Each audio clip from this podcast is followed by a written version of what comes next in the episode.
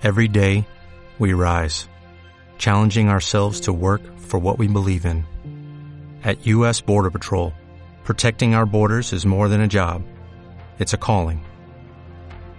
Agents answer the call, working together to keep our country and communities safe.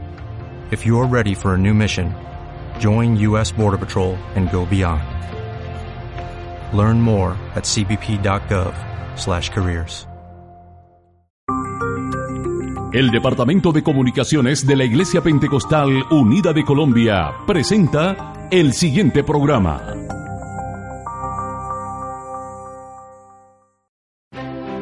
Radio IPUC les da la bienvenida a Diálogo Pastoral. Un espacio para que analices con nosotros las doctrinas bíblicas y encuentres respuestas que de seguro edificarán tu vida. Con ustedes, el pastor Álvaro Díaz.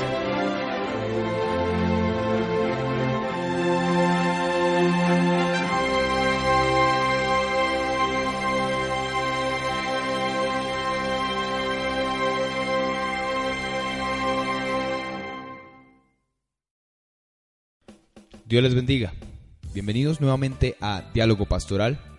Por la gracia del Señor, nuevamente nos podemos encontrar por medio de eh, las señal de la internet a nivel mundial en este hermoso programa para dedicar unos minutos a estudiar la palabra del Señor, a meditar en las sagradas escrituras. Eh, hoy vamos a hablar de un tema muy especial que se llama los dones del Espíritu Santo. Vamos a leer en Primera de Corintios 12, del 1 al 11, donde dice, No quiero hermanos que ignoréis acerca de los dones espirituales. Sabéis que cuando erais gentiles, se os extraviaba llevándoos como se os llevaba a los ídolos mudos. Por tanto, os hago saber que nadie que hable por el Espíritu de Dios llama anatema a Jesús, y nadie puede llamar a Jesús Señor, sino por el Espíritu Santo. Ahora bien, hay diversidad de dones, pero el Espíritu es el mismo. Y hay diversidad de ministerios, pero el Señor es el mismo. Y hay diversidad de operaciones, pero Dios que hace todas las cosas en todos es el mismo.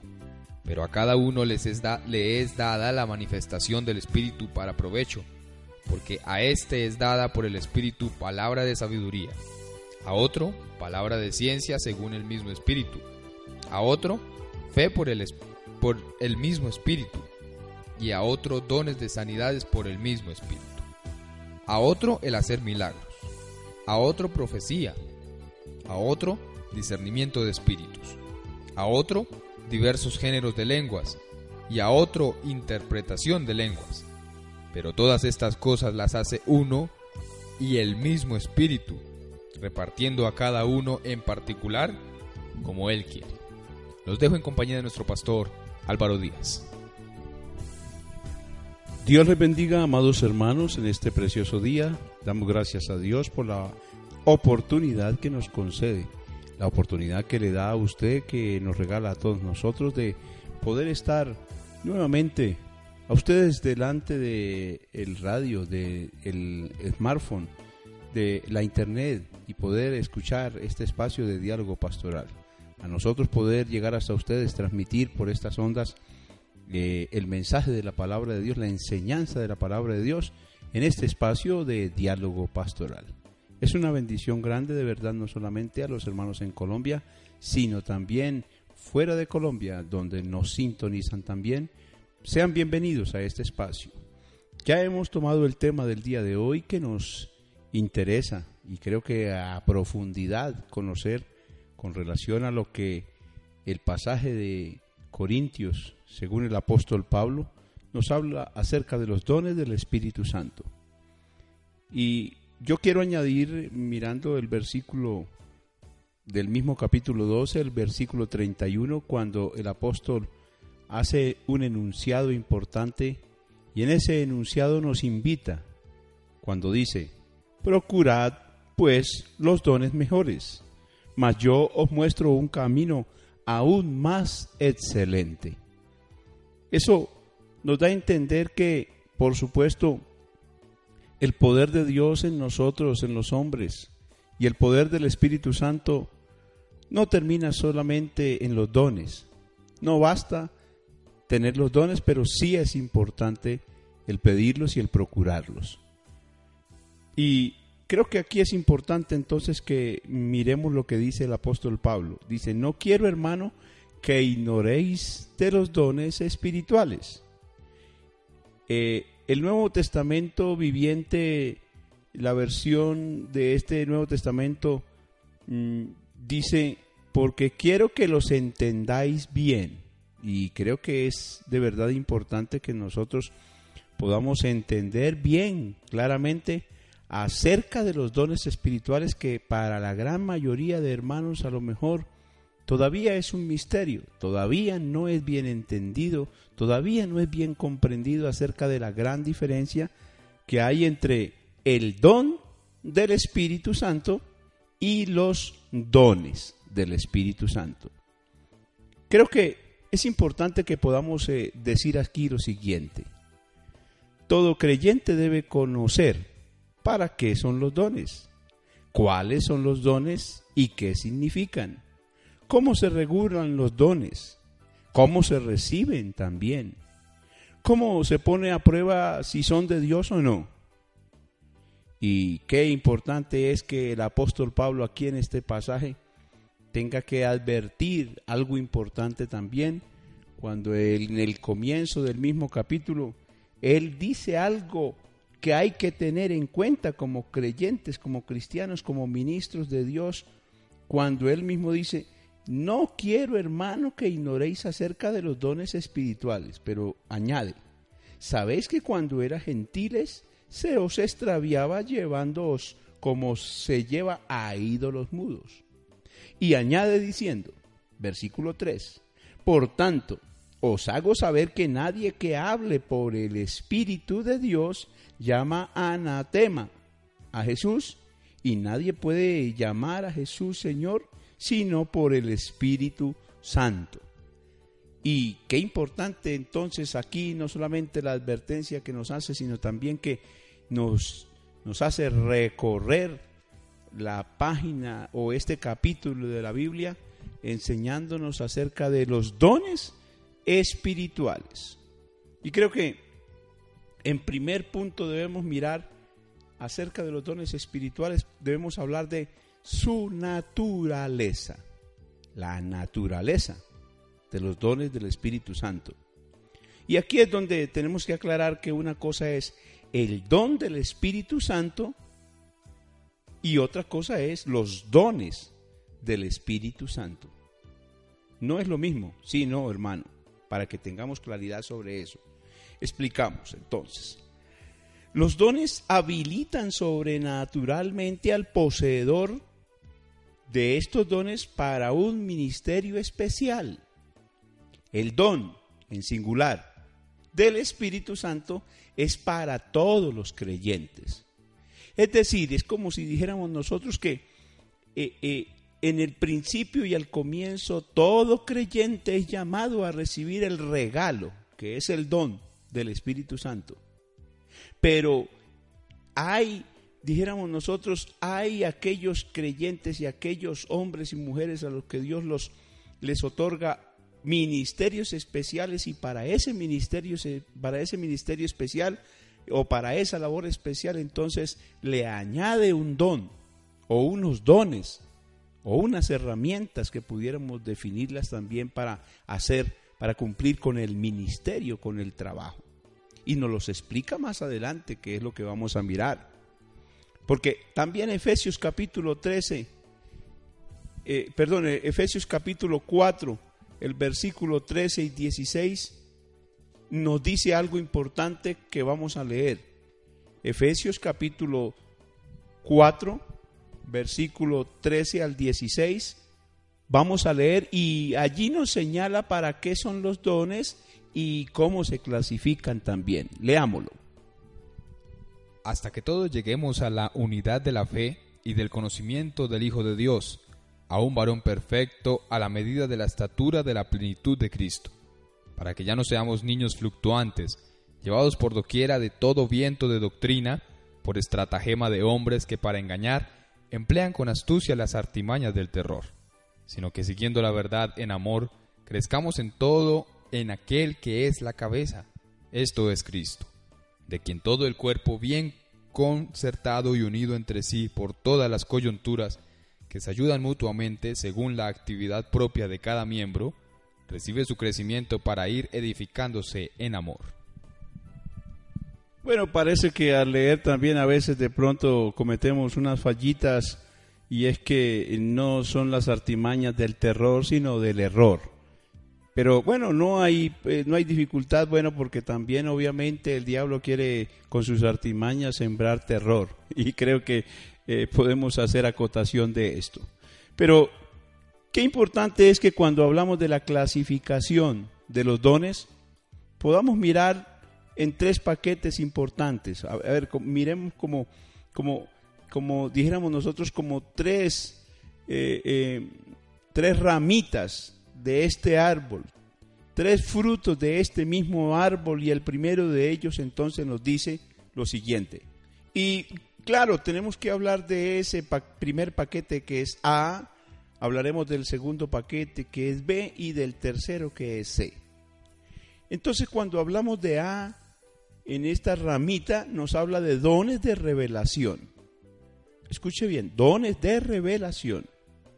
Y cuando hablamos de dones de revelación es para saber todo lo concerniente a lo sobrenatural, a lo sobrenatural, a los misterios de Dios. Eso es lo que quiere decir el don de revelación que aquí en este caso se refiere a la palabra de sabiduría, a la palabra de ciencia y al discernimiento de espíritus. Esto es lo que compete a los dones de revelación, del conocimiento de lo sobrenatural.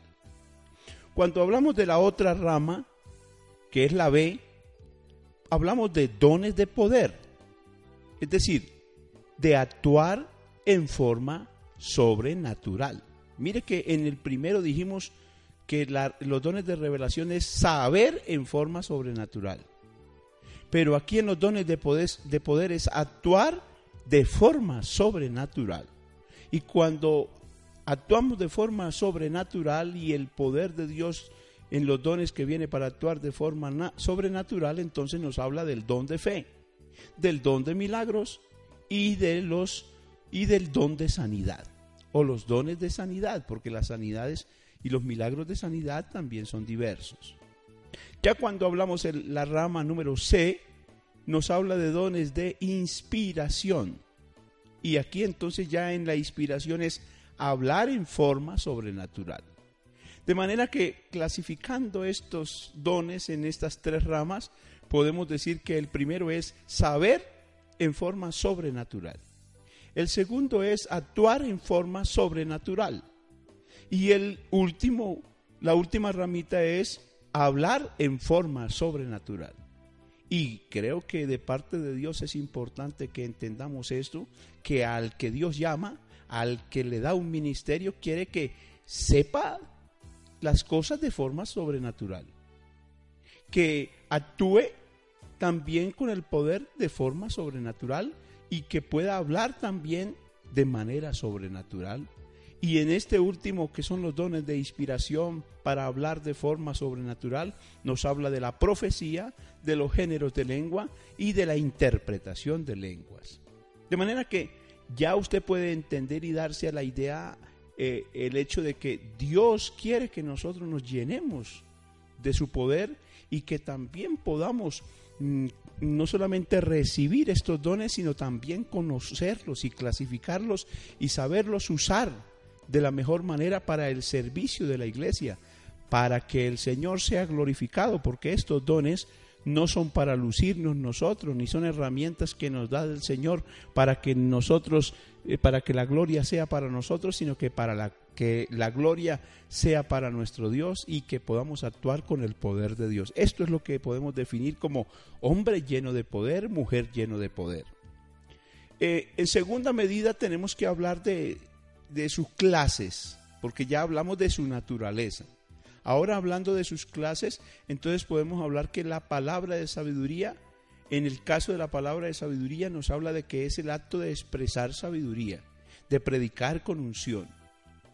También del manejo de la iglesia, del conocimiento de la palabra de Dios, de la revelación personal y bueno, dijéramos también aquí, del discernimiento de espíritus es de conocer el tiempo futuro, de también discernir el tiempo y las sazones que pues sencillamente Dios ha revelado por medio de su palabra, no solamente en el Génesis, sino también en los libros proféticos, en los libros escatológicos, en los libros de, de profecía futura y de lo que nosotros hablamos también de, los eventos futuros de la palabra de Dios. El segundo de ellos en, las, la clase de la que estamos hablando es la palabra de ciencia.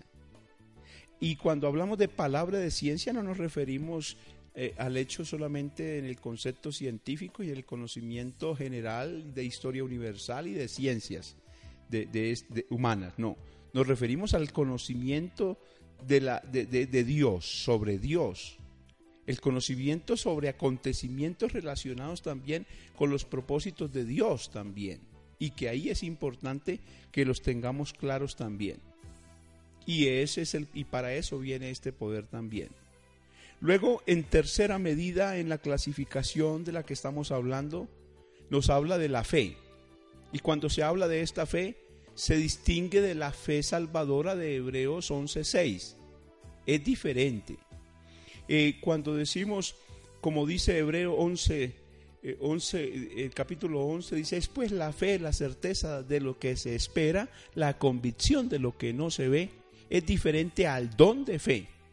¿Y qué podemos decir de este don? Pues este es el mismo don de fe que se manifestó en Elías para hacer milagros y prodigios como conocemos que está escrito en la palabra de Dios. Y hablamos de esto mismo cuando nos referimos a Eliseo, que se identificó con este don al hacer milagros y el doble de milagros que el mismo Elías y del mismo apóstol Pablo que dice que era lleno del don y de los dones del Espíritu Santo y también obraba milagros y milagros de, de esta característica del don de fe. Cuarto, hablamos de los dones de sanidad y cuando habla de dones de sanidad encierran una, una pluralidad pues porque tenemos que decir que todas las enfermedades no son iguales. Y también debemos decir que cuando se ora por, por, algún enfermo, por una enferma, pues y se está ministrando salud, salvación y dijéramos nosotros sanidad, pues obviamente eh, eh, el propósito de Dios es que todos los enfermos de todas las enfermedades sean sanos, porque la palabra de Dios dice que Él sanaba a los enfermos a la caída del sol, Dice, y lo sanaba de todas enfermedades, porque no es lo mismo la enfermedad, dijéramos nosotros, del cáncer que la enfermedad de la lepra o que aquella enfermedad. No, son diferentes y por eso habla de dones de sanidad. Que también, por supuesto, respaldan el ministerio del evangelista, respaldan el ministerio del pastor, del predicador, del hombre de Dios. Y por supuesto, no se deben usar para negociar como hace mucha gente, ni para lucirse, ni para sacar provecho en particular ni personal, no. En quinto lugar está el don de milagros, que podemos decir que Pedro lo manifestó, que Pablo lo tenía, que Isaías incluso también lo poseyó y que muchos hombres de Dios tenían ese don de hacer milagros. Como número seis nos habla de profecía y cuando se habla de profecía se habla de la inspiración del Espíritu Santo. Y que también esa profecía se puede recibir por sueños, por visiones, por la palabra o también en cualquier momento por revelación de parte de Dios. No es simplemente la profecía de la predicación, no, sino que es un evento profético, un oficio, un ejercicio de la profecía que sirve para edificar, para exhortar y para consolar a la iglesia, también como lo dice 1 Corintios 14, 3. También este, este, en este caso, eh, este, este don de la profecía eh, permite, eh, es para examinar también la condición de la iglesia, la condición del pueblo de Dios y la condición de las personas que caminan con Dios. Por supuesto, el poseedor de este don debe también aprender a controlar sus emociones y controlar sus impulsos para no cometer errores de falsa profecía, porque ya sabemos que el falso profeta, si no se cumplía la palabra de él, y si no era verdadera, pues moría. Y creo que hoy no será la excepción si decimos y engañamos o decimos mentiras o decimos cosas que no corresponden a la palabra de Dios. Y no era para, no es para dirección o para guía, sino era sencillamente para exhortación, edificación y consolación, como lo dice la palabra de Dios. Séptimo, hablando de estos dones que son nueve, discernimiento de espíritus. Confirman también en el discernimiento de espíritus si el profeta habla por el Espíritu Santo o no. Es para discernir aquella profecía, aquellos profetas y aquellos si hablan de verdad del Espíritu de Dios o no. No es un espíritu de crítica tampoco el discernimiento de espíritus o de disensión o de división o de chisme, no.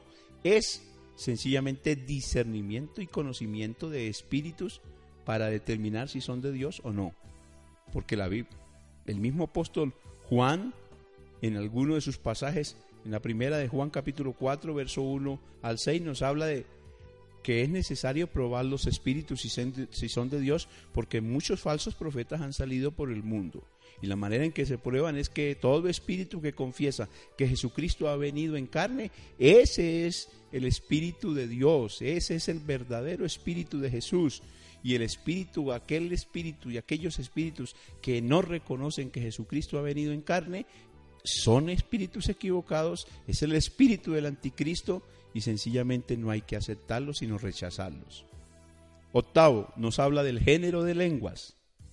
Ah, nos dice, las lenguas también como alabanza estáticas, es decir, alabanza que en este caso sale del corazón, no es alabanza eh, eh, premeditada, sino es, dijéramos nosotros, género de lenguas, es una alabanza improvisada, por así decirlo. Lenguas como mensaje también es el don de lenguas. Lenguas como señal, que es también el don de lenguas. Y por supuesto, no es lo mismo que el evento de haber hablado en lenguas como al comienzo, como la señal de recibir el Espíritu Santo, porque no toda persona que al recibir el Espíritu Santo habló en lenguas tiene el don de lenguas. No, si al comienzo recibió el Espíritu Santo con la señal audible, ¿cierto? Y que se escuchó de que habló en lenguas, puede ser que nunca más vuelva a hablar en lenguas, pero puede ser que aquel que habló en lenguas y sigue hablando en lenguas ya lo hace, no porque sea muy consagrado, sino porque ha pedido de Dios y Dios le ha dado el don de lenguas. Las lenguas, por supuesto, sabemos como aquellas del Pentecostés y que ya hemos escuchado acerca de esto también. Como número nueve nos habla de la interpretación de lenguas. Y cuando nos habla de la interpretación de lenguas es algo que es de inspiración divina y que sirve para explicar de manera también estática eh, eh, eh, las alabanzas o lo espontáneo de aquellos que hablan en lenguas. Recuerda que aquí se está hablando de interpretar a aquellos que hablan en lenguas o lo que se dice en lenguas angélicas también no es un producto de la mente humana, aunque Dios usa de estas, pero no. El don de lenguas y de interpretación produce profecía también, que como dice, decíamos que sirve para edificación, para exhortación y para consolación de la iglesia y para convencer también a los perdidos. También la interpretación puede ser más corta o larga que el mismo mensaje de lenguas y lo debemos tener claro. Y como número tres, para ir concluyendo con relación a este tema, para que nos quede claro, debemos hablar de la regulación, según lo que nos dice Primera de Corintios capítulo 14, cuando nos habla de que la regulación debe ser que es para edificación de la iglesia, que hay que buscar la nutrición de la iglesia y la salvación de los inconversos, que los dones no se pueden convertir en un en un problema ni en algo para lucirse, ni en algo que sirva como piedra de tropiezo para los inconversos o para los mismos hermanos, no, sino que debe ser para edificación y salvación de las almas, que debe ser de sabiduría también, y que también en los dones del Espíritu Santo se usan con sentido común también, que son de un valor proporcional también, de acuerdo a lo que dice este capítulo de 1 Corintios 14, que usted lo puede estar leyendo, lo puede leer más adelante, y que nos habla de ese valor proporcional a las lenguas que le deben acompañar de la interpretación de lenguas y de la profecía que debe haber un autocontrol en el que lo hace, en el que habla en lenguas y en el que interpreta también. Es decir, que las lenguas y los dones también se pueden controlar. Que establecen un orden en la iglesia, no es para desorden, sino que es para un orden claro. Porque por supuesto todo desorden o escándalo en la iglesia o en cualquier evento se deben rechazar porque nuestro Dios es un Dios de orden, no de desorden. Y también, por supuesto, estos dones eh, es para poder motivar a la gente a aprender de las cosas de Dios, para poder animar el deseo en los creyentes y en los que escuchan de aprender y de querer buscar cada día más de Dios. No se deben, eh, por supuesto, encorralar eh, los dones a la manifestación del Espíritu Santo, es decir, que o se manifiestan o se manifiestan si, yo no, si no nos recibimos el Espíritu Santo no hablamos en lengua aquí. No, debemos dejar que el Espíritu Santo sea el que guíe, sea el que se manifieste, sea el que tome, dijéramos nosotros, el dominio, el que tome el control de todas las reuniones y de todo lo que suceda en cualquier culto. Por supuesto, hay que distinguir las manifestaciones de los dones y del poder del Espíritu Santo con sus reacciones. El Espíritu Santo no es gritar, saltar, correr, llorar o revolcarse o tumbar bancas o, hacer desorden o empujar o tumbar a los otros o golpear a los otros. No, no, no. Eso no es el don del Espíritu Santo ni los dones. Es todo lo contrario. Eso es, un desorden. Por eso debemos nosotros aprender día a día que el Espíritu de Dios y los dones espirituales vienen para establecer un orden en la iglesia. ¿Y qué podemos decir como número 5? de su recepción, de manera en cómo se recibe, pues sencillamente tenemos que decir que Dios es el que da los dones y a quien Él quiera. Muchos incluso a veces sin pedirlos los reciben. Otros aunque pidan y estén llorando por estos dones no los reciben, porque al fin y al cabo Dios es el que conoce y Dios es el que da a cada uno según la fe y según el propósito. No obstante, debemos entender que en la mayoría de los casos los dones del resultado son de una cooperación divina y humana, es decir, en que el hombre se pone de acuerdo con Dios y Dios se pone de acuerdo con el hombre y entonces el creyente se hace receptor de los dones del poder de Dios y es la manera de poder recibirlos. Para ello, para recibir el poder y los dones del Espíritu Santo, Dios no hace acepción de personas, pero sí el Señor pide algunas cosas. Primero, hay que ponernos en las manos de Dios. Hay que desearlos. Aquí como la palabra de Dios nos lo dice. Hay que mm, ambicionarlos, si se puede usar la palabra. Anhelarlos sería mejor. Orando y buscando de Dios. Hay que tener fe y creer que Dios es el dador de estos dones. No nos sentemos solamente a esperar, sino hagámoslo trabajando. Hay que mantenerse activos en el servicio a Dios para así poder entenderlos y recibirlos y comprenderlos y ponerlos en acción. Y por último, número 5, ¿cómo se prueba? El Espíritu Santo también a veces se puede confundir con el espíritu del engaño, el espíritu demoníaco o el espíritu mecánico y humano. Y puede aparentarse como Espíritu Santo. Pero primero debemos mirar que para poner a prueba esto, que el que tiene el poder de Dios ejercitará fidelidad de Dios, tendrá una verdadera conducta cristiana, dará frutos verdaderos de arrepentimiento, será un verdadero hombre y mujer de Dios.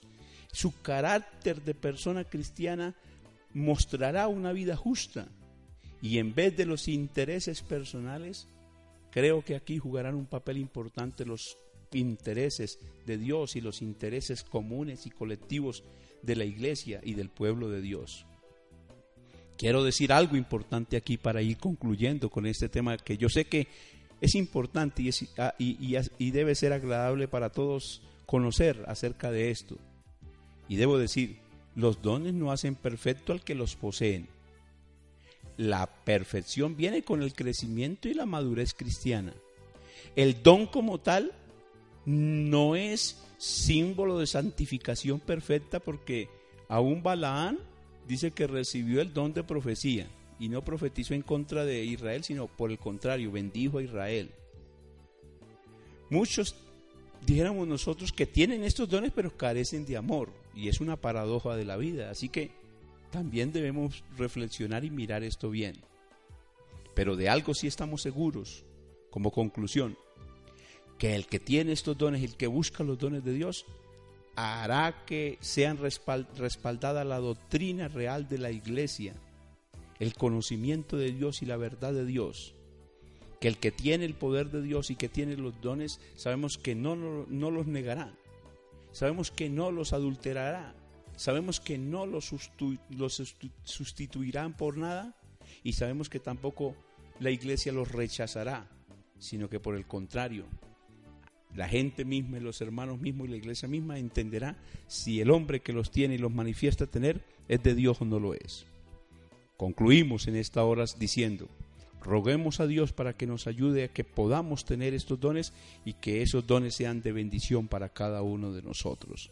Solo resta que usted y yo nos pongamos en las manos de Dios y decirle, Señor, ayúdanos para recibir esos dones y que cuando lleguen podamos usarlos para la gloria de tu nombre.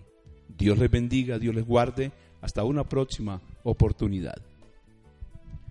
Les agradecemos por su compañía durante este programa y los esperamos con los brazos abiertos para un próximo programa de Diálogo Pastoral. Dios les bendiga.